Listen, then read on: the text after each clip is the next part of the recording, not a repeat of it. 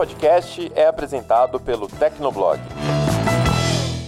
Mas a lógica é muito similar. É a ideia de você ter um registro de um ativo e você conseguir, a partir desse registro, dentro de uma plataforma que é, enfim, digital, né? Um, uma rede como um blockchain da vida, você conseguir ter a identificação, inclusive fica mais fácil para você poder fazer garantia, né? Porque você tem a identificação ali, o registro específico daquele determinado ativo dentro da rede, dentro do blockchain, e você consegue negociar ele, entendeu? É a lógica igualzinha num cartório, só que digital, sem os custos e sem a burocracia associada.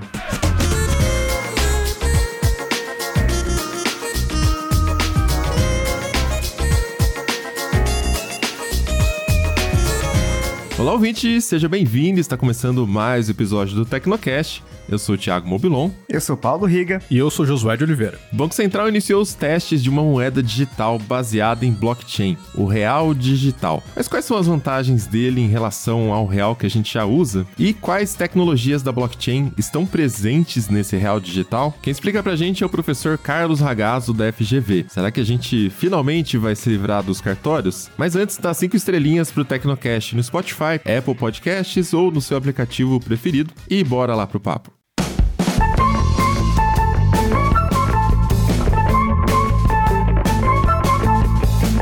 Hoje a gente traz um recado sobre as iniciativas do Google que geram impacto econômico para o país e para quem está nos ouvindo, né, Josué? Exatamente. Com certificados profissionais do Google, por exemplo, você pode adquirir novas habilidades profissionais e descobrir novos caminhos para desenvolver a sua carreira. E para vocês terem uma ideia, se a gente somar todas essas iniciativas do Google, mais de 3 milhões de pessoas já participaram de treinamentos e mais de 200 mil empresas já foram apoiadas. E ali tem treinamentos e capacitações em muitas áreas diferentes como gerenciamento de projetos, análise de dados, marketing digital e vários outros temas. Pois é, vale lembrar que alguns desses cursos são gratuitos, então para saber mais, entra lá em g.co/treinamentos e dá uma olhada no que tem disponível. Quando você cresce com o Google, o país cresce com você.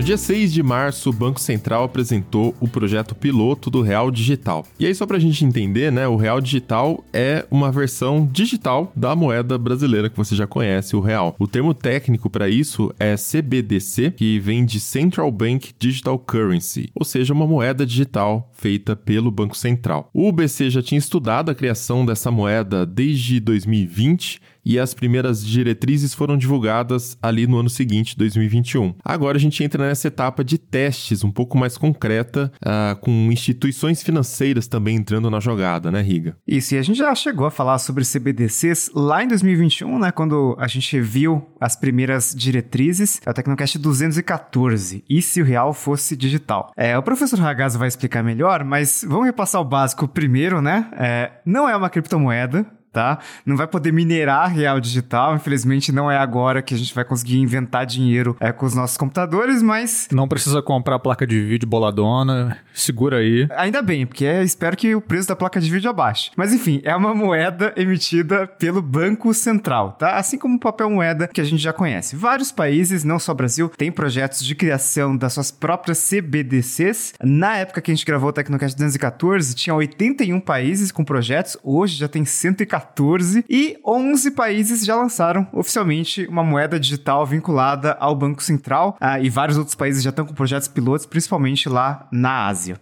Pois é, né? E o lance é que as CBDCs, as moedas digitais do Banco Central, elas têm várias aplicações. Elas não são só aquela moeda que você pode usar no dia a dia, ali no varejo, que eu acho que é a primeira coisa que a gente pensa quando a gente visualiza ali uma moeda digital emitida pelo Banco Central. A tecnologia por trás dela permite, na verdade, diversos produtos, diversos serviços financeiros. Então, quando uma CBDC é testada, que, é que começou a acontecer no Brasil, o mercado aí começa a ficar atento para saber, ok, quais inovações eu posso propor, quais novos produtos produtos essa CBDC vai proporcionar para a população. Então, é mais ou menos nessa etapa que a gente está hoje nesse projeto piloto do Real Digital. Por Porque não basta só ser digital. Se fosse por isso, a gente já tem o Pix. Né? O, a grande graça do Real Digital é a tecnologia que ele traz por trás ali, que permite várias aplicações novas que não dá para fazer com dinheiro normal hoje em dia. Mas enfim, para a gente entender melhor, convidamos aqui o Carlos Ragazo, que explica para a gente todos os detalhes dessa moeda aí. Ragazo, bem-vindo ao Tecnocast queria que você começasse aí se apresentando para o ouvinte do Tecnocast. Beleza, Mobilon. Eu sou professor da FGV, resistente, professor lá da Fundação Getúlio Vargas, e eu toco também o projeto do Propag, que é uma iniciativa da Stone para trazer educação financeira aí para o pessoal, para pequenas e médias empresas e também para o consumidor de uma maneira geral. Tá ótimo. Então vamos começar com o básico aqui também. A gente já sabe do conceito do CBDC é uma moeda digital emitida por um banco central. Não é uma criptomoeda, é um modelo centralizado. Então, considerando os passos que o Brasil está tomando nessa discussão aí nos testes do real digital, a gente pode dizer que ele é de fato uma CBDC? Sim, será uma CBDC, sim. Mas é que é, é como se a gente estivesse falando de um, de um mega projeto, né? Como se fosse. Eu gosto de falar para as pessoas que a gente está indo para o terceiro vértice aí é, da pirâmide, né? A gente teve o Pix, né? Que foi essa revolução que todo mundo viu, todo mundo já usa. A gente viu o Open Finance, que está em andamento, e agora a gente vê o Real Digital. Ele é uma CBDC, ele tem todas as características de uma CBDC. Agora, é interessante, né? Porque nessa primeira fase do projeto piloto, né? Que já está em andamento, começou há bem pouco tempo, né? O BC divulgou as diretrizes aí, etc. A gente tem mais instituições financeiras participando desse projeto piloto. Então, é, para o ouvinte entender quais são algumas dessas instituições e o que, que que se espera delas? É, o que, que, o que, que vai acontecer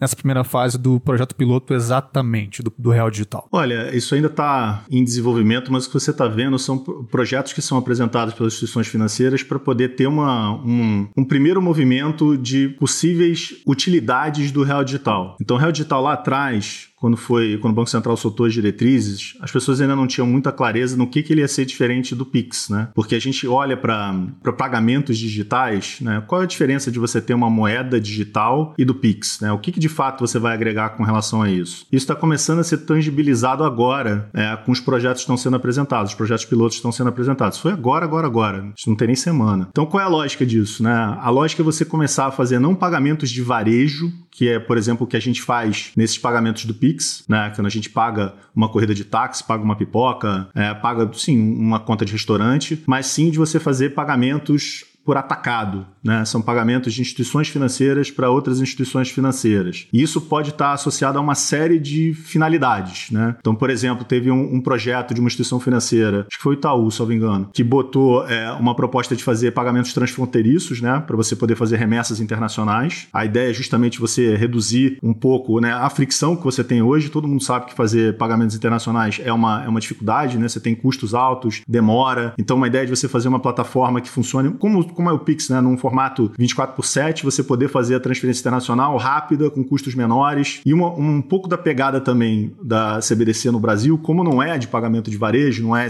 porque não é a ideia competir com o Pix, a ideia é também você começar a tokenizar ativos para você viabilizar negociações. Então, o que é tokenizar ativos? Né? Eu vou digitalizar um determinado ativo, eu vou atribuir esse ativo a um registro numa plataforma, né, que é o blockchain, para poder viabilizar a negociação. Então, há outros projetos, por exemplo, partem dessa ideia de tokenização e você utilizar o real digital para você vi viabilizar essas negociações. É, então, assim, a gente imagina que a gente está falando de moeda, né, no uso normal, mas você tem várias finalidades para moeda, né, e você começa a quebrar um pouco elas para poder viabilizar uma redução de custo e você conseguir fazer com que isso ganhe mais escala, mais volume por um preço mais baixo. Acho que aí é legal, Ragazzo, a gente tentar imaginar um contraste com criptomoedas, né? Que acho que é um conceito um pouco mais próximo da população, né? Que ainda está longe de ter contato com real digital, né? Pelo menos é o que parece, né? Quando a gente lembra de iniciativas passadas ali do Banco Central, tipo Pix, foi absurdo, assim, né? Um mês, todo mundo sabia o que era, todo mundo estava usando, ninguém tinha dúvida nenhuma. Open Banking, Open Finance também parece que evoluiu de uma forma, assim, que parece que todo banco funciona muito bem, as pessoas entendem o que que é. Real digital, como que funciona a tecnologia? É blockchain, não é blockchain? É aberto, não é aberto? É, o que, que tem de diferente de, um, de uma criptomoeda tradicional, se a gente pensar em um Bitcoin da vida? É, o Estado vai usar isso para monitorar a gente? Como é que vai ser? Essa discussão é sensacional, né? Você vê, por exemplo, tem a discussão do dólar digital também, e tem propostas de CBDCs americanas. Né? O, o Partido Republicano americano entrou com medidas judiciais, fez projetos de lei tentando evitar a criação do dólar digital de varejo, justamente com esse medo de privacidade. Né? Será que agora você vai ter todas as pessoas em todas as, as, as movimentações financeiras identificadas? Né? Porque a ideia é justamente você fugir um pouco do que é a criptomoeda, que o valor dela parte do anonimato. E o pessoal morre de medo é, de, a partir desse momento que você vai fazer essa transição da criptomoeda para a CBDC, que você vai ter todas as suas é, movimentações identificadas. Né? O que a gente faz hoje com cash passaria a ser digital e todo o movimento aconteceria é, por meio de um certo monitoramento do Banco Central. Acho que vale lembrar, né, no caso do Bitcoin, é um pseudo-anonimato, né? Porque tá tudo registrado ali, é público. Exatamente. É. é, e o Pix também não é exatamente anônimo, né? Então não sei qual que é a, a loucura da galera com relação a isso. É. Mas é, é muito forte, gente. Vocês nem imaginam. Assim, é uma, é, um, é, é uma neurose fortíssima a ponto de você ter discussões de como é que você vai garantir o anonimato como etapa fundamental para você conseguir avançar com os projetos CBDCs. Menos aqui no Brasil, tá? Essa, essa preocupação é, eu tô vendo mais até em outros lugares do mundo do que aqui. E a galera discute isso provavelmente no Facebook e no Twitter, né? Lá, tudo bem, compartilhar os dados, então. Mas isso tem muito a ver com qual é a finalidade da, da CBDC no Brasil do que em outros lugares. Em outros lugares, você está falando mesmo de pagar pagamento de varejo, que é uma coisa muito similar ao que você vê do Pix. Uhum. Aqui são para grandes negociações, grandes pagamentos, grandes volumes de pagamentos. Então são situações onde nem faria tanto sentido assim você ter anonimato. Aliás, vai ser alguma coisa positiva você não ter o anonimato. Sim. É, é, é o contrário, sabe? Não, você não está violando a privacidade de uma pessoa. Mas onde que isso chega no usuário final, né? Você falou de agilizar transações, reduzir custos. O ser humano normal, o cidadão brasileiro no dia a dia, que benefícios ele acaba colhendo com a implementação desse real digital. Legal esse ponto, porque quando você olha é, o Pix, você no dia seguinte você já estava usando, você já estava fazendo a movimentação. Isso não vai acontecer com o Real Digital. Real Digital, como são pagamentos entre instituições ou marketplaces para fazer pagamentos, para você viabilizar, sei lá, leilão de ativos, a ideia é você começar a fazer um ciclo onde você vai tokenizar esses ativos, como eu falei antes. Então você vai ter várias situações onde isso vai poder tocar o consumidor, ainda que seja indireto. Vai. Então eu estava vendo outro dia entre os projetos que foram apresentados, o Santander vai tokenizar compra e venda venda de veículos e imóveis. Né? Esses veículos e imóveis, de alguma maneira, isso vai eliminar a burocracia e você vai ter garantia sobre esses determinados ativos, sobre esses veículos, sobre esses imóveis. Essas negociações vão acontecer dentro de um aplicativo do banco. Né? Então vai ter como se fosse um marketplace dentro do, do Santander, por exemplo, e esses bens vão ser transformados em tokens. Já estou gostando desse caminho, interessante. É uma ideia de você reduzir grandes fluxos, reduzir os custos de grandes fluxos de pagamento e você viabilizar marketplaces. É sair daquela dinâmica de conta corrente e você conseguir individualizar o ativo com um registro e a partir daí você favorecer negociação em grandes volumes. Essa que, é essa que é a pegada do Real Digital. Não é um pagamento de varejo, ele não vem, ele não é o Pix. É, a ideia não é o Pix. É, você falou de tokenizar o ativo, né? Um carro, um, um bem ali, um imóvel. É, a gente até brincou aqui no Tecnocast algumas vezes sobre a possibilidade de uh, você fazer essa mesma coisa com tecnologias de blockchain e dessa forma, lógico que dependeria da, da regulação, da legislação, né? Mas dessa forma você não depender mais de cartórios para fazer uma validação de uma transação, né? Tipo... O sonho de Thiago Mobilon. Não, de todo mundo, pelo amor de Deus, né? Cartório não dá. Tem uma cruzada contra cartório aí, Mobilon? Nossa, mas quem que gosta de cartório? Só dono de cartório, imagino, que gosta de cartório, né? Poxa, esse adora, não tem por que não gostar. Mas isso que você falou de tokenizar, leva a gente nesse caminho ou a gente continua dependendo também de, de cartório para essas coisas? Não, assim, é, é, leva total. É porque eu não, eu não tô vendo nenhum projeto especificamente com cartório e eu acho que essa briga não vai ser trivial. Mas a lógica é muito similar. É a ideia de você ter um registro de um ativo e você conseguir, a partir desse registro, dentro de uma plataforma que é, enfim, digital, né, um, uma rede como um blockchain da vida, você conseguir ter a identificação, inclusive fica mais fácil para você poder fazer garantia, né, porque você tem a identificação ali, o registro específico daquele determinado ativo dentro da rede, dentro do blockchain, e você consegue negociar ele, entendeu? É a lógica igualzinha num cartório, só que digital, sem os custos e sem a burocracia associada. É muito parecido. Instantânea, funciona como um contrato digital, só que já está associado ao, ao, imóvel ou o automóvel, não sei o que for ser tokenizado ali, né? Então, nossa, meu sonho é que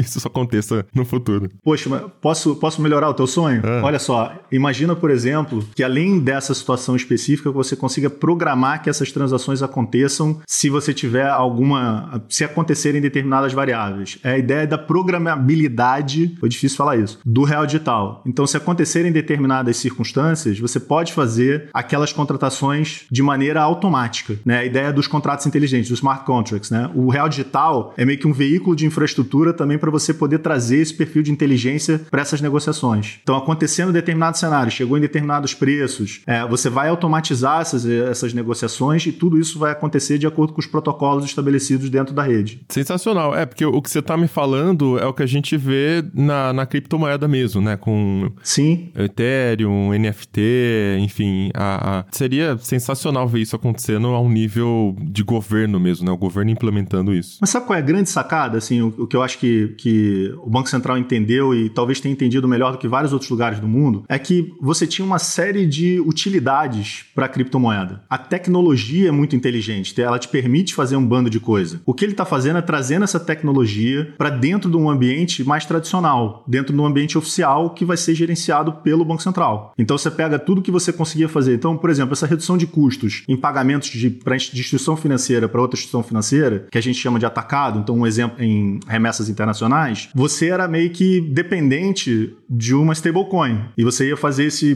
toda essa transação meio que à margem das finanças tradicionais. Ele está trazendo toda essa tecnologia, todas essas funcionalidades para dentro do ambiente tradicional, para o ambiente financeiro mais conhecido da gente. Então ele está sendo esperto, ao invés de brigar, ele está ele tá equilibrando essa tecnologia. E um stablecoin, só para caso o ouvinte não, não esteja familiarizado com o termo, e aí me corrija se eu estiver enganado, Ragazo, é uma moeda digital que está ali pareada à moeda oficial de um estado, é isso? É, ela pode estar tá pareada a qualquer tipo de ativo, na verdade, né? Ela tenta buscar essa estabilidade, então normalmente ela está pareada com alguma moeda fiduciária, alguma moeda oficial, mas ela pode estar tá pareada de outras, de outras, com outros perfis de ativo. E, e existe uma certa abertura nessa implementação? A gente está falando de grandes transações, instituições financeiras tal, mas vamos supor que uma startup daqui a alguns anos, é, uma startup de aluguel de imóveis ou de venda de imóveis, queira já implementar isso direto no sistema deles. Você cria uma conta, é, compra alguma coisa ali e tudo já fica integrado nesse modelo dos contratos digitais. Isso está no, no roadmap aí, na timeline do, do Banco Central? Eu acho que o Banco Central está querendo mais é abrir mesmo a possibilidade para qualquer instituição financeira, independentemente de porte. Ele vai servir como infraestrutura. Como ele é, por exemplo, a infraestrutura do Pix. Né? Os bancos todos oferecem o Pix, mas na verdade as, as operações de liquidação e compensação, né? A, o sistema de pagamentos em si por trás disso é operado pelo Banco Central. O que ele faz é, é infraestrutura. Ele provê essa infraestrutura. Aí tem um bando de gente falando: será que isso é novo, isso é velho? TED ele também faz isso, DOC ele também faz isso. O que ele está fazendo é, é, é, buscando mais tecnologia para prover esse mesmo tipo de serviço agora com novas funcionalidades. Mas sim, a ideia é tentar democratizar isso sim. Agora, você falou que o Banco Central está realmente com essa ideia de abrir para que as instituições possam realmente é, operar e a gente, a gente pode ver vários exemplos, como esses que a gente mencionou do Santander, enfim, compra e venda de veículos, etc. Então, esse é o caminho que o Brasil está tomando nesse momento, que é diferente de outros países. Outros países testando CBDC, eu acho que é impossível não mencionar o exemplo da China, talvez seja o mais avançado. Uh, então, alguns dados aqui só para a gente entender, né? É, cerca de 100 bilhões de yuans transacionados é, até outubro de 2022, como é, CBDC, né, como yuan digital. Uh, então, até o início de 2022, já tinham sido abertas 261 milhões de carteiras e, e tem uma cidade na, na China que, inclusive, já paga os funcionários públicos com o yuan digital. É, então, realmente já tem uma infraestrutura muito é, pronta por lá, né? Esses testes já estão bem avançados e parece que realmente já, tá, já faz parte da vida da população, né? Então, a partir disso, eu queria entender por que exatamente o Brasil optou por esse caminho que não traz a população para perto tem a ver basicamente com o Pix ou tem algum outro motivo mais técnico ou alguma outra, enfim, especificidade do cenário brasileiro que levou o BC a tomar esse caminho que vai mais ali pelas instituições financeiras, etc? Olha, acho que talvez seja melhor a gente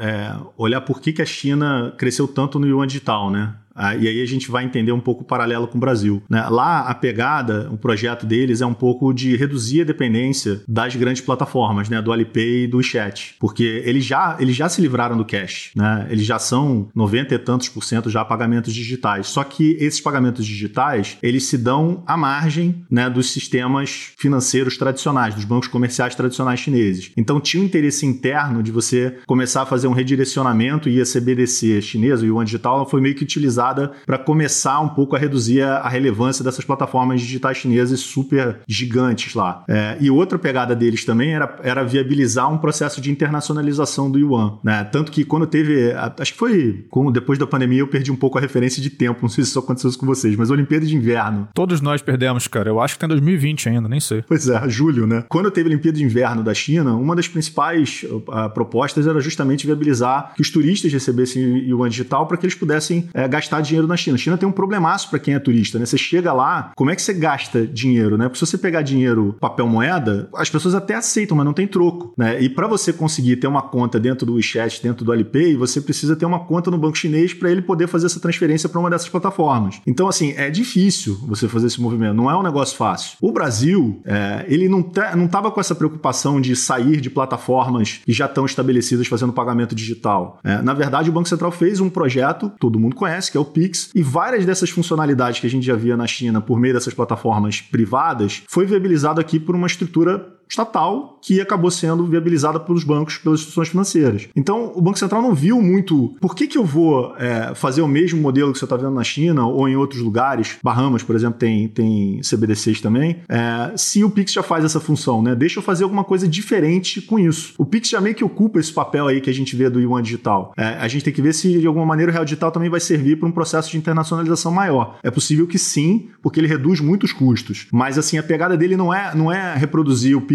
ou de alguma maneira é, fazer o que está acontecendo com o Yuan Digital na China, que é reduzir um pouco esse papel dessas plataformas, porque a gente não tem essas plataformas aqui fazendo, tendo toda essa relevância no, no pagamento digital. É, é isso que eu ia perguntar também, né? Nos últimos anos, o Banco Central vem mexendo bastante na, na legislação cambial, teve várias alterações recentemente, é, alguns, acho que uns dois anos já, pelo menos que eu vi. E aí a gente está falando agora do CBDC, que tem iniciativas de outros países também. É baseado em tecnologias ali de, de criptomoeda tal, mas é uma coisa controlada, óbvio, né, uma coisa muito importante para ser assim, é, open source, livre, né? Então é, fica dentro do Banco Central. Como que isso conversa com as iniciativas do exterior? Se eu quiser, é, o banco transferir dinheiro para fora, é, pessoal que tá aqui dentro às vezes quer transferir dinheiro lá para fora também, né? Entra tudo no, no bolo ali do banco. É, essas tecnologias se conversam ou, ou, elas vão ficar ilhadas ali? Não, acho que a ideia é justamente você buscar a interoperabilidade. Se você der uma espiada o que está acontecendo com pagamentos no mundo, esse é o ano, por exemplo, das pessoas tentarem melhorar pagamento internacional. E, isso está rolando em vários lugares do mundo. Você olha, por exemplo, até por conta do, do Yuan Digital, a China fez vários bilaterais e multilaterais, e aí com países é, do Sudeste Asiático, né, com, com Índia, é, para você tentar facilitar um pouco o e-commerce entre eles, é, sem você ter o dólar como é, o, o, caminho do meio para você poder fazer o câmbio. Né? Você já viabilizar uma troca direta, um câmbio direto entre as respectivas moedas fiduciárias de cada país. O Brasil está tentando fazer essas negociações do Pix internacional aqui com Colômbia, né, com outros países da América Latina. A pegada desse ano, assim, o que eu vou ver, assim, talvez mais evolução depois desse movimento do real digital, e ele entra também nessa, é, nessa proposta proposta é você reduzir custo de transferência internacional, você reduzir a buro... não só o custo que a gente chama financeiro em si, mas também o burocrático, né? Para você tornar o negócio mais simples. Você vai para a Argentina hoje, você tem que fazer remessas via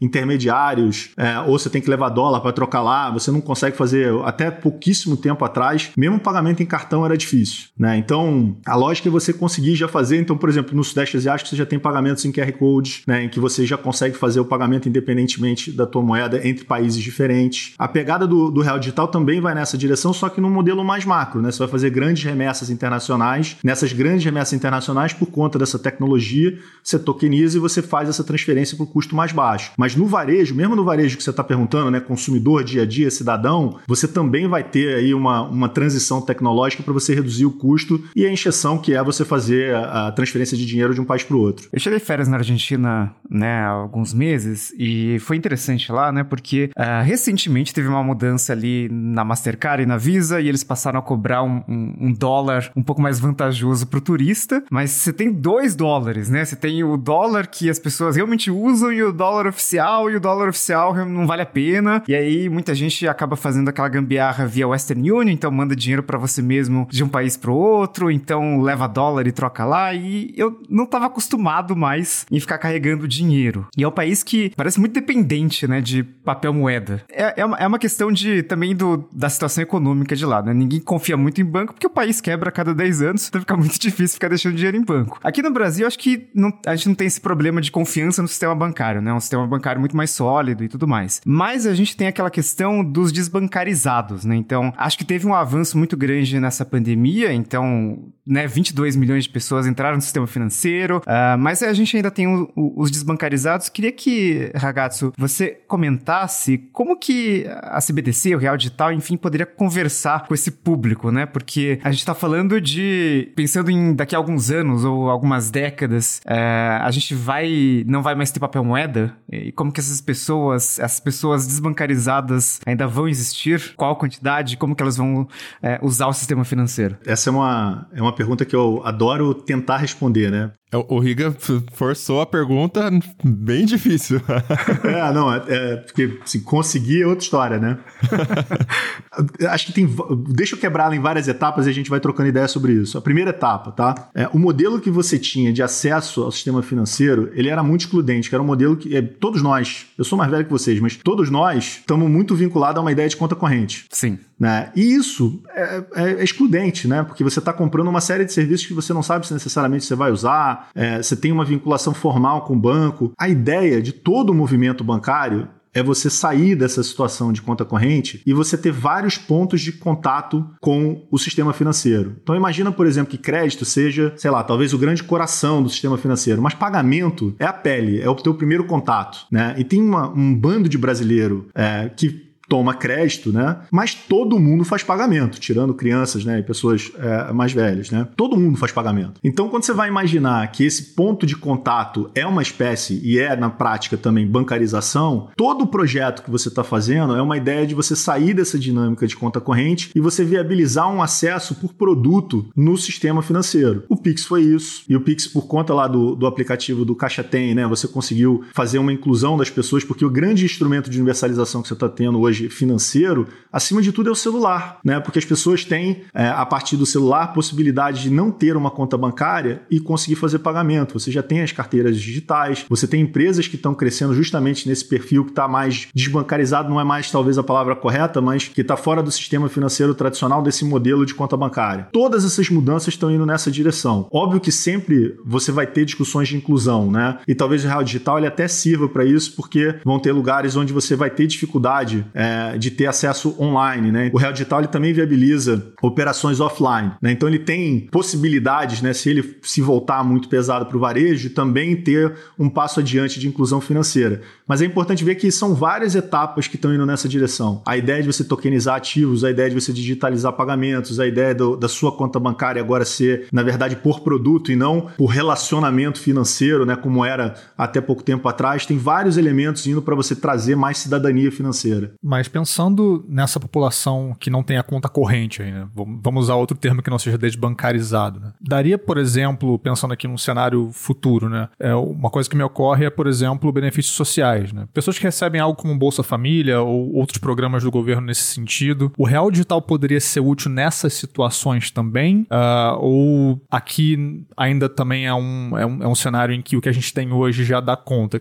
Acho que eu quero dizer, para essa população que ainda tem a dificuldade do acesso, o, o real digital teria esse benefício prático do, do dia a dia e, e como que seria essa relação dessa população com o governo? Tem alguma iniciativa nesse sentido, alguma conversa que você tem ouvido, enfim? Não, assim, assim diretamente do real digital com essa finalidade, não. Sempre se discute a ideia de você viabilizar mais possibilidades de inclusão financeira é, via as inovações que estão sendo trazidas pelo Banco Central. Agora, eu acho que eles estão focados, pelo menos nessa primeira etapa do real digital, em outros outros ângulos, né? Com esses marketplaces aí né, para você reduzir esses custos via tokenização, é, os pagamentos internacionais. Eu acho que o Real Digital nessa primeira etapa, pelo menos, e a gente está falando de uma coisa que tem pouquíssimo tempo, né? Eu, eu me lembro das diretrizes terem saído, acho que em 2021, e agora é, o, o, o, Lift, né? Que, onde foram apresentados os projetos, é, ter sido há pouquíssimos dias atrás, né? Quando a gente viu sobre desse primeiro piloto do Santander, esse piloto do Itaú, esse piloto de outras empresas que apresentaram é, possibilidades para o Real Digital. Então eu acho que talvez a gente ainda chegue lá com mais clareza, mas por hora eu acho que o, o grande benefício que você vê, por exemplo, de inclusão financeira está muito associado ao Pix. Muito, muito mesmo. É, o Pix ele tem já a, a possibilidade também de programar pagamentos, né? Então, é, nesse ponto mais do dia a dia, as, as próprias pessoas conseguem fazer isso, agendar o Pix, o, o Pix, é, como é que é o esquema ali? Tipo, de boleto, né? Que vai como substitui boleto, que é com data de vencimento, né? Então você consegue fazer essas coisas com o Pix também. Mas queria explorar um pouco mais essa parte do,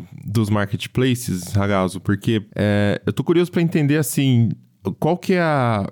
a... gente tá um pouco confuso, acho, onde que traça essa linha entre o que é o macro e o que é o micro, né? O que é grandes volumes para as instituições financeiras e onde que chega no, no uso diário. Então, quando a gente está falando desse lance da tokenização, dos marketplaces também, você consegue trazer alguns exemplos mais palpáveis, assim, que as pessoas é, usariam no dia a dia? O Milon, acho que a pegada do Real Digital ele não é tanto para o dia a dia. Ele é mais, pelo menos, do que a gente está utilizando, diferente do que está acontecendo na, na China com o Yuan Digital. É, a pegada dele é para grandes volumes de pagamentos. Né? É nisso que ele está trazendo a vantagem. Se você olhar esse, essa dinâmica do dia a dia, eu sempre gosto de dar o seguinte exemplo. Não sei é, se, se vocês já, já viajaram, né? na minha época de mochileiro lá para trás, é, era aquele lance de você guardar dinheiro dentro da bolsinha, né? E você não. É, para poder trocar lá nas casas de câmbio e tal. Esse, esse, isso que a gente está vendo na Argentina era um pouco o que acontecia na Europa há muito tempo atrás. Mas alguns países europeus, isso estou falando até um pouco antes da pandemia,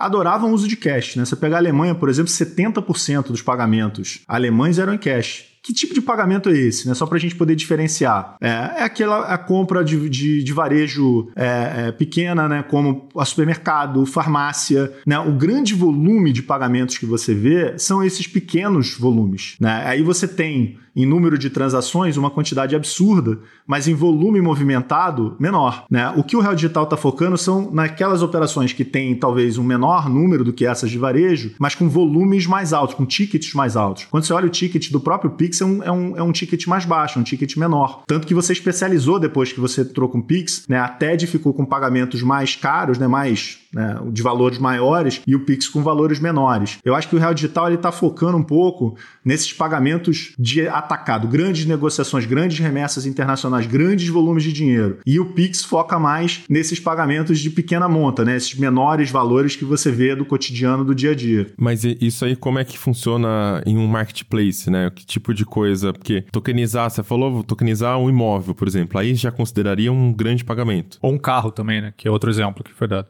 um carro, qualquer ativo de, de maior valor, né? Para você validar a ideia de você tokenizar o ativo e você viabilizar o marketplace funcionando ali. Até porque a gente tem. Os marketplaces que a gente tem hoje, em geral, são de pequeno varejo. São dessas compras menores, né? Óbvio que eles têm alguns, talvez, produtos que, que custem mais caro e tal, mas a grande pegada deles são valores menores, mais baixos. Né? Você está imaginando, por exemplo, o Real Digital, onde é que ele vai talvez trazer essa maior eficiência de pagamentos em volumes maiores, né? Onde talvez os custos burocráticos, justamente por conta desses valores serem grandes, às vezes terem desafios burocráticos como você ir de um país para o outro, você conseguir viabilizar isso de uma maneira mais tranquila. Então, empresas mandando dinheiro de um país para o outro, grandes pagamentos ou grandes remessas. Né? Hoje, uma parcela nada desprezível disso é feita via stablecoin, via essas criptomoedas que são atreladas a algum ativo é, e, na grande maioria das vezes, a, a, a, moedas de algum país. Então, assim, esse é o perfil que eu estou vendo do Real Digital hoje. O que não significa que esse negócio não vai evoluir brutalmente num espaço de tempo curto. É, é não, mas quando eu falei dia a dia, eu já estava imaginando esse tipo de uso. Não dia a dia do tipo pagar o restaurante, mas dia a dia no tipo essas coisas que a gente faz às vezes, né? Chega nas pessoas de fato e, e elas sentiriam a vantagem de ter esse, esse dinheiro diferente, esse dinheiro digital. Mas o que eu fico pensando também é: tem que mudar alguma coisa na legislação para que isso aconteça, essa parte de, do, do marketplace, ou simplesmente a liberação aí do, do CBDC já, já tá incluso isso? Não, acho que a mudança aqui, eu acho até que, tanto que esse, essa dinâmica que o Banco Central faz de você poder apresentar pilotos, é justamente porque o próprio Banco Central não tem condição, naturalmente por ser um órgão regulador, de ver a pluralidade de usos que o real digital pode apresentar. Então a ideia é justamente poder passar isso para o setor privado e o setor privado vai vir com diversas ideias, diversas funcionalidades para o que o real digital vai poder servir e você vai é, autorizando essas medidas passo a passo para você ver em qual velocidade que as novas funcionalidades vão aparecer. Então eu acho que vai depender essa parte que o, talvez o setor privado vai ter que ocupar. O Banco Central ele está construindo a ponte. Que tipo de carro vai passar nessa ponte? Né? O que, que vai ser construído depois dessa ponte? Né? Que novos condomínios vão ser montados depois dessa ponte? Isso vai depender muito do setor privado. O que ele está dando é, é, infraestrutura. Ele está viabilizando que o desenvolvimento aconteça. E é por isso que eu acho esse, esse projeto bem interessante, porque o Pix já faz aí o caminho dele de poder ocupar e reduzir os custos de pagamento de varejo. Eu vejo aqui, eu saio aqui do. É, eu estou aqui no centro do Rio de Janeiro. Assim, hoje em dia, todo mundo aceita Pix. Né? Você vê do pipoqueiro, do baleiro, as pessoas que estão é, é, comercializando coisas na rua, todo mundo aceita Pix. Isso democratizou muito o acesso e esse novo modelo de bancarização. Né? O real digital talvez é, ele é, ele é um pouco maior do que isso, não de importância, porque isso foi bizarramente importante, mas para outros perfis de criação e geração de valor via negócios. Então, agronegócio é uma possibilidade, compra e venda de imóveis é outra possibilidade, pagamentos internacionais é outra, é outra possibilidade. Você vai ver vários grandes blocos econômicos né, que estão sendo desenvolvidos e o real digital é a infraestrutura para isso se transformar em algo e para crescer.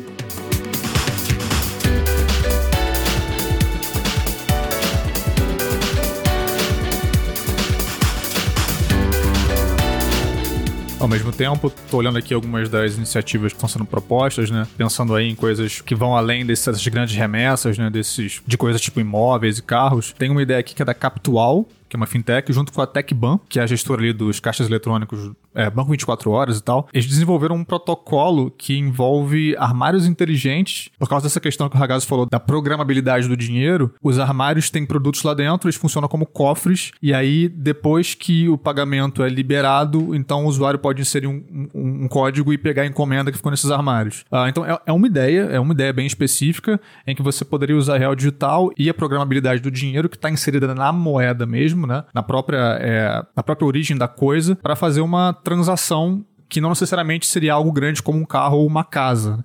Então também tem aí algumas iniciativas, algumas ideias que poderiam é, apontar na direção de, de compras mais corriqueiras, de coisas menores que não são tão, assim, é, que não estão ligadas a valores muito grandes, né? É que essa pegada que você falou é um outro, é um, é um outro benefício do Real Digital, que é a ideia da programabilidade, né? É o Pix inteligente, tem um pessoal falando sobre isso, né? De você conseguir atrelar um determinado tipo de situação concreta que vai gerar o pagamento automatizar o pagamento. Então, assim, é por isso que eu acho que as, as possibilidades são muitas mesmo, vai depender de criatividade. Uh, o Banco Central está fazendo um pouco a infra, como eu falei. Agora vai vir o pessoal, vai vir o setor privado vendo tipo o que, que eu tenho de diferente para poder fazer isso. Aí seja reduzindo o custo, aí grandes, grandes operações, seja poder trazendo essa ideia do Pix programável, do Pix inteligente, né? Você criando smart contracts para poder viabilizar e concretizar as operações. Eu acho que aqui tem muita possibilidade das coisas crescerem e se desenvolverem. É, é o legal disso é, é, é, que a questão da tecnologia né, não é nem tanto dinheiro, né? É uma tecnologia que você consegue integrar ela em outras aplicações. E aí dá para viajar demais, né? Eu tô pensando aqui coisas muito loucas, do tipo, é, eu tô passando com o meu celular por algum lugar e aí eu permito que seja feita uma cobrança é, quando a geolocalização identifica que eu estou passando nesse lugar, saca? Ou seja, em outras palavras, um pedágio, né? É óbvio que não acho que vai acontecer isso, não é tão fácil assim, né? Mas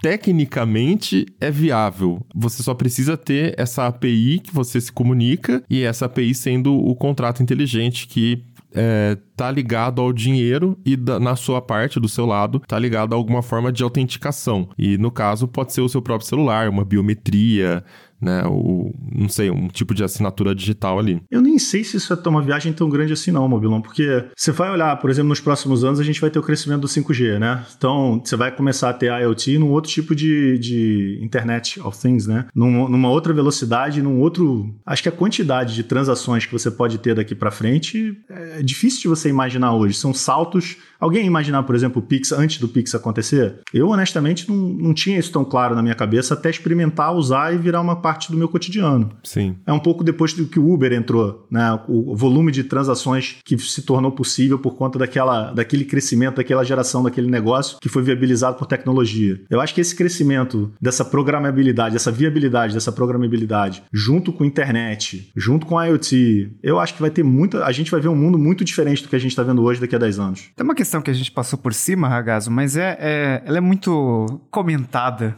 sempre que a gente fala de real digital, criptomoedas, até porque criptomoeda está muito ligada a Bitcoin, Bitcoin tem uma certa ideologia ali de, sobre Estado e tudo mais, né? E, e, acho que vale a gente comentar um pouco mais sobre eh, a questão da privacidade, né? É, essa ideia de que uma CBDC poderia ser usada para o governo controlar mais os gastos ali da população no geral.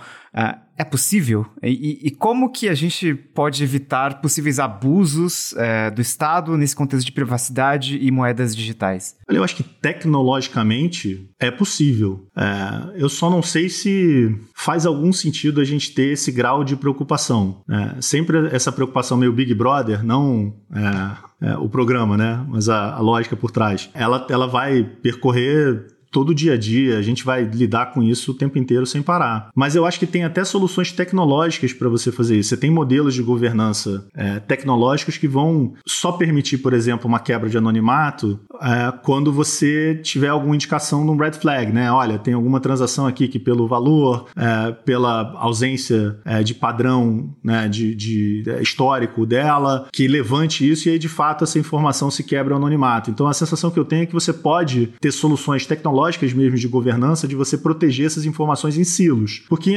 assim, em alguma medida, se você olhar hoje, o Banco Central já tem um bando de informação, inclusive é, tudo que a gente movimenta hoje das nossas contas bancárias, né? Grande parte do que a gente faz hoje em dia de movimentação financeira, ele tem a sua identificação. O Pix também. Acho que a gente está indo para o modelo onde você vai talvez substituir totalmente o cashless, você virar totalmente cashless, e aí vai, a gente vai deixar de ter a opção de ser anônimo, digamos assim. Mas eu, eu te juro que eu me preocupo menos com isso. Eu me preocupo menos com isso. E eu acho que vai ter um ganho grande, assim, de você começar a ter melhores controles de lavagem de dinheiro, melhores controles de financiamento a terrorismo, né? O que, o que você já tem hoje do sistema bancário tradicional e que hoje está fora por conta da cripto. Agora, tem essa discussão de liberdade forte é, que é, o cenário cripto assim, gosta muito de, de, de, propagar. Mas eu me preocupo menos com essa, com essa dinâmica de privacidade. Não, e talvez eu seja minoritário nisso, tá? Porque o resto é, tem bastante preocupação sobre isso. Os americanos que o digo. Mas e, e será que, assim, pensando no benefício que isso possa trazer pra gente com relação ao próprio governo, é, facilitaria da gente ver como o governo está gastando dinheiro? dinheiro, nosso dinheiro no caso, e, e, a gente conseguir identificar, porque se hoje, beleza, tem a, a, a lei lá da transparência, esqueci o nome, tem o, o portal de transparência do governo também, mas é um, um emaranhado de dados sem muita estrutura que é difícil navegar naquilo, né? Mas a partir do momento que a gente tem tudo integrado em uma tecnologia com esse, esse formato, ficaria mais fácil da gente plugar até, por exemplo, um chat GPT e, tipo, analisa aí os gastos do governo e, e tente identificar padrões irregulares, né? Você acha que desse lado poderia ser bom? Meu Deus, Mobilão. O Mobilon acaba de dar a ideia que vai trazer o governo abaixo, você ouviu aqui primeiro.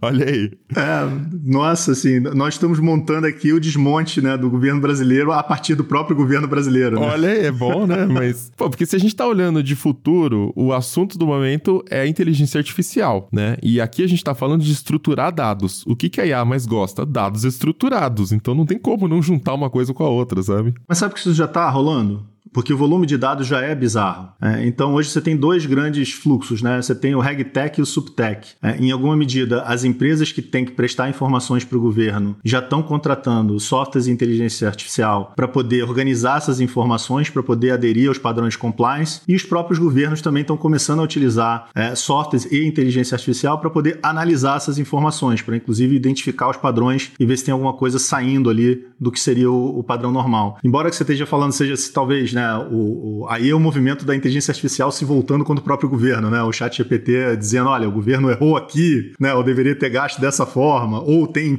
indícios de mau uso de dinheiro dessa maneira, XPTO. Uhum. Eu acho que, eventualmente, a gente até pode chegar lá. Eu não acho que esteja relacionado com o real digital, no entanto. Não, eu digo assim, a tecnologia pode ajudar, já que tem essa questão da privacidade, de, de poder observar a população e ver como estão os gastos, o outro lado também, a gente poderia observar o governo e ver se o nosso dinheiro está sendo bem é, utilizado também, né? Essa é a lógica que eu estou pensando. Você poderia até fazer cruzamentos maiores, né? Ver é, todos os agentes políticos e ver no que, que eles estão gastando dinheiro para ver se isso de alguma maneira pode ter sido, é, tá incompatível com o padrão de patrimônio e de renda que ele tem, Sim. entendeu? Tem milhares de possibilidades que você pode fazer. Uhum. Nenhuma delas, além dessa que eu já te falei, eu vou falar aqui, porque eu também não quero ser vítima do chat GPT.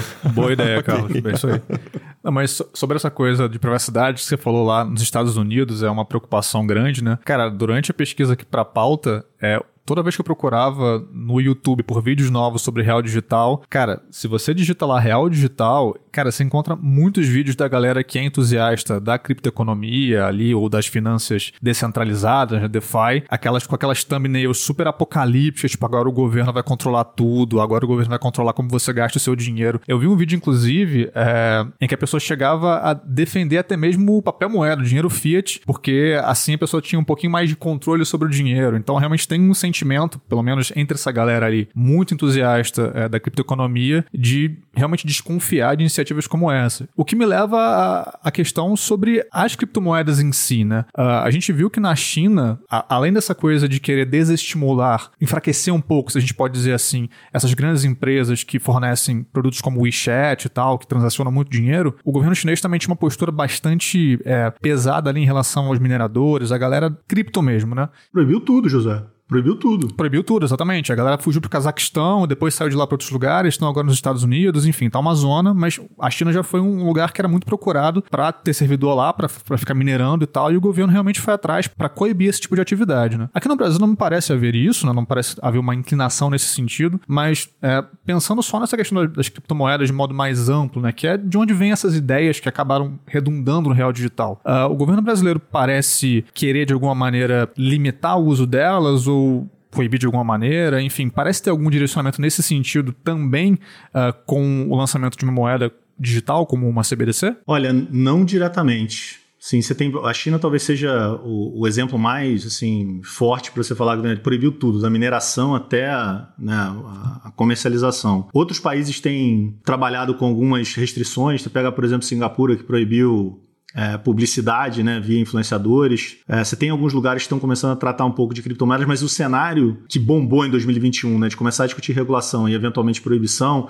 ele deu uma parada um pouco aqui. O que eu acho que o pessoal do cenário cripto está muito preocupado também é você ver as, fun as funcionalidades, né, as vantagens que, que o cenário cripto apresenta irem um pouco para dentro do sistema financeiro tradicional. É, isso eu acho que tem movimento um pouco, faz com que eles façam vários desses argumentos contra né, o sistema financeiro tradicional, começando a trabalhar com tecnologias semelhantes às que eles utilizam. Exatamente. Estão pegando o que a gente criou, o que a gente apoiou e agora tão, o governo está se apropriando disso para enganar você. Tipo, os argumentos às vezes são, são nessas linhas, sabe? É um ciúminho ali. É, é que o governo ele não vai para enganar você, né? O, o, discurso do governo, que até agora eu não tenho razão para poder é, desconfiar, é, cara, esse troço funciona bem num ambiente sem regra, deixa eu trazer ele para um ambiente com regra. Basicamente é esse o argumento do Banco Central. E até eu, eu posso, todo mundo tá aí na vida vida para poder errar e já mordi, é, já, já queimei minha língua algumas vezes. Então, é, e aliás, quem, quem trabalha em podcast é o nosso caso todo aqui, né? A gente só, só queima a língua, então faz parte do jogo. Porque tá gravado, você consulta daqui um ano,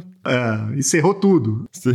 Mas assim, o, o, o, cenário que, que eu tô vendo agora, o cara tá olhando para aquilo ali, o regulador tá olhando para aquilo ali e falou, cara, tem um bando de coisa que tá funcionando dentro de um cenário que eu não tenho visibilidade, que não tá regulado, que em tese eu não tenho né, os, os, os regramentos de, de financiamento de terrorismo, de anti-financiamento de terrorismo, de anti-lavagem de dinheiro. Como é que eu faço para poder trazer isso para o mundo? Porque eu reconheço que a tecnologia dos caras é boa. Ela é boa. Você vai falar o quê? O blockchain é ruim? Né? O, o contrato inteligente é ruim? Ninguém, ninguém pode falar um negócio desse. Acho que o Banco Central está sendo inteligente. Ao invés de você ter uma postura de simplesmente proibir tudo, que eu acho que o problema da China é outro, né? Porque tem muita parte de movimentação financeira que, mesmo sem cripto, estava rolando a parte do governo, né? Porque essas plataformas todas, o dinheiro ficava rodando nelas mesmo, né? Porque você tem é, pagamentos, você tem conteúdo é, e você tem varejo, tudo dentro da mesma plataforma. Então, uma parte muito grande da economia estava rodando ali meio que. Sem... Aí, quando eles começaram a entrar em outros serviços financeiros, né? Quando você começou a crescer crédito, né? É, seguros, que não são financeiros, mas são quase financeiros, o governo chinês falou: não, não, você precisa começar a ter um pouco mais de vinculação com um sistema tradicional. Foi naquele momento, inclusive, que eles proibiram a abertura de capital da, da, da controladora da Alipay. Então, assim, eu acho que a preocupação no Brasil é um pouco diferente do que você vê em, em cenários asiáticos, e eu tô achando, assim, razoável, tá? E, e eu tenho visto isso, tirando esse, esse perfil de briga do cenário cripto vindo pro tradicional, o pessoal que tá no tradicional e que tá trabalhando com o sistema financeiro de uma maneira mais é, cotidiana, não tá vendo esse movimento de maneira negativa, não, pelo contrário. E também tem o fato, ainda pensando aqui nessas particularidades da, da China, né, que é um exemplo muito uh, eloquente, né? Quando a gente pensa WeChat e esses outros aplicativos, eles são super apps mesmo, né? O super realmente faz sentido aí, né? Aqui no Brasil, o Riga, a gente até já brincou sobre isso, né? O que, a gente chama de super app aqui é uma pequena fração do que um super app como o WeChat faz na China. Então, o fato de que o Brasil não tem esse, esses apps que são realmente super apps, acho que realmente não faria sentido tentar algo como coibir ou desestimular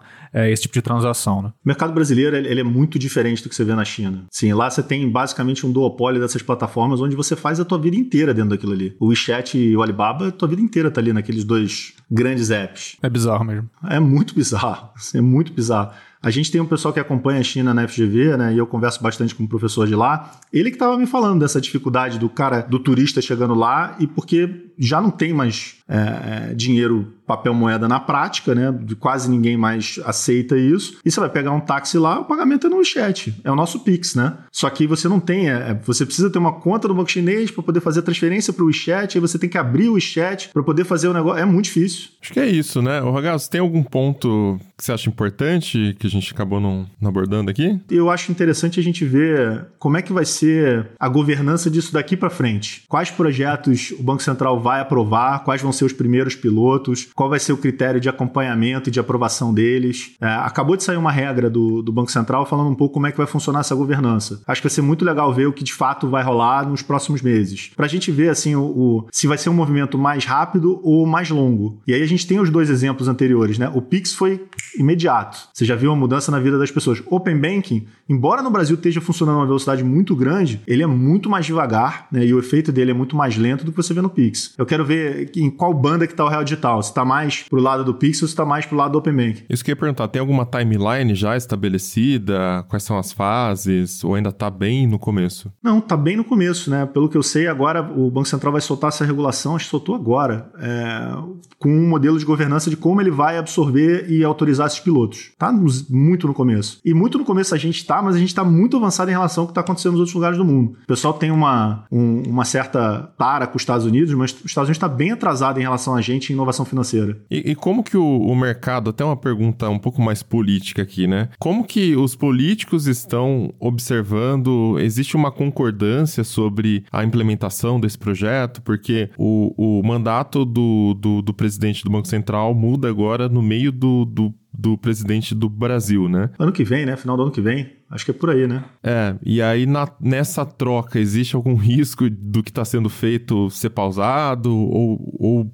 todo mundo entende a, a, que isso é uma coisa positiva? Cara, eu acho que não. Hoje em dia, o que a gente está vendo muito de briga do governo com o Banco Central está em cima da discussão da taxa de juro. Sim. Mas não na agenda de inovação. Uhum. É, e o Banco Central, eu posso falar assim é, com alguma tranquilidade, porque eu nunca trabalhei lá, né? mas é talvez um dos melhores, se não o melhor corpo técnico do Brasil, burocrático. É muito, o pessoal lá é muito bom, muito dedicado, fica lá muitos anos. É, e o pessoal é muito envolvido com esses projetos. Então não é só a direção, não é só o presidente do Banco Central que está tocando esse projeto. Tanto que o Pix foi de antes é, do governo anterior, né? Ele já vinha dentro de um processo de evolução. E você tem também, uma, o pessoal que, que curte sistema financeiro, para você ver para onde as coisas estão indo, você tem o, o, BIS, né? Que é o Bank of International Settlements, né? Que é basicamente como se fosse um, um banco central dos bancos centrais. Você já começa a ver o que, que ele está estudando e quais as orientações que ele está dando para os bancos centrais do mundo e você já vê qual é o próximo passo. É, então, o Real Digital, o CBDC, ele já estava dentro de, um, de, uma agenda de estudo já tinha um tempo, o Banco Central já estava estudando isso. As coisas no meio que elas são menos sujeitas a uma agenda política de curto prazo, porque você precisa buscar a harmonização do sistema financeiro internacional. É, é muito difícil você ter grandes movimentos isolados embora alguns países façam isso, né? Mas a gente tende a seguir o que é desenvolvido no cenário internacional para buscar essa harmonização. Então eu vejo menos risco político em relação a essa agenda. Maravilha, Gaso. Então aproveita aí o espaço, divulga seus canais, seu podcast para o pessoal conhecer um pouco mais seu trabalho também. A gente tem um programa é, no nosso site do YouTube do Propag, é só procurar na, na internet, chama-se Cashless. A gente tem toda semana, né? É um, é um programa de acompanhamento das novidades do setor financeiro, né, de, de varejista, a gente fala um pouco do que está acontecendo na economia. Recentemente a gente chegou em 100 mil inscritos no canal, então a gente está besta pra caramba nesse momento, estamos felizes até dizer chega com isso. Olha aí. é, cara, nunca imaginei que fosse rolar, mas rolou. Agora caminho de um milhão, né? Se a gente vai de placa em placa, né? Também tem no, uh, enfim, nos seus streamers favoritos, né? Tem o podcast do, do Castless também, você podem acompanhar a gente por lá. No, no nosso site, né? Que tem muita coisa, muita informação, institutopropag.org.br, é, onde vocês vão ver aí, tem matérias é, quase que diárias, né? Vídeos quase que diários para você acompanhar um pouco o que a gente está produzindo de sistema financeiro. O projeto desse ano é muito de educação financeira. A gente está abrindo uma linha muito forte nessa direção. A gente quer melhorar aí o nível de letramento financeiro do brasileiro para a gente conseguir ter um, um, um país mais desenvolvido, né? mais justo, mais cidadão. Então é isso, vamos chegando ao final de mais um episódio do Tecnocast. E aí, conta pra gente qual é o serviço que você mal pode esperar que morra com a chegada do Real Digital. Conta lá na comunidade.tecnoblog.net ou comenta também pelo Twitter, é só marcar o arroba Tecnocast. E se quiser continuar o papo com a gente em todas as redes, eu sou arroba Mombilon, arroba Paulo Riga e arroba Josué de Olive com V mudo no final. E esse Tecnocast foi produzido pelo José de Oliveira, com edição do Ariel Libório e sonorização da Raquel Igni e arte da capa do Vitor Pado. A gente fica por aqui, voltamos com outro episódio semana que vem. Até lá. Tchau. Tchau, pessoal.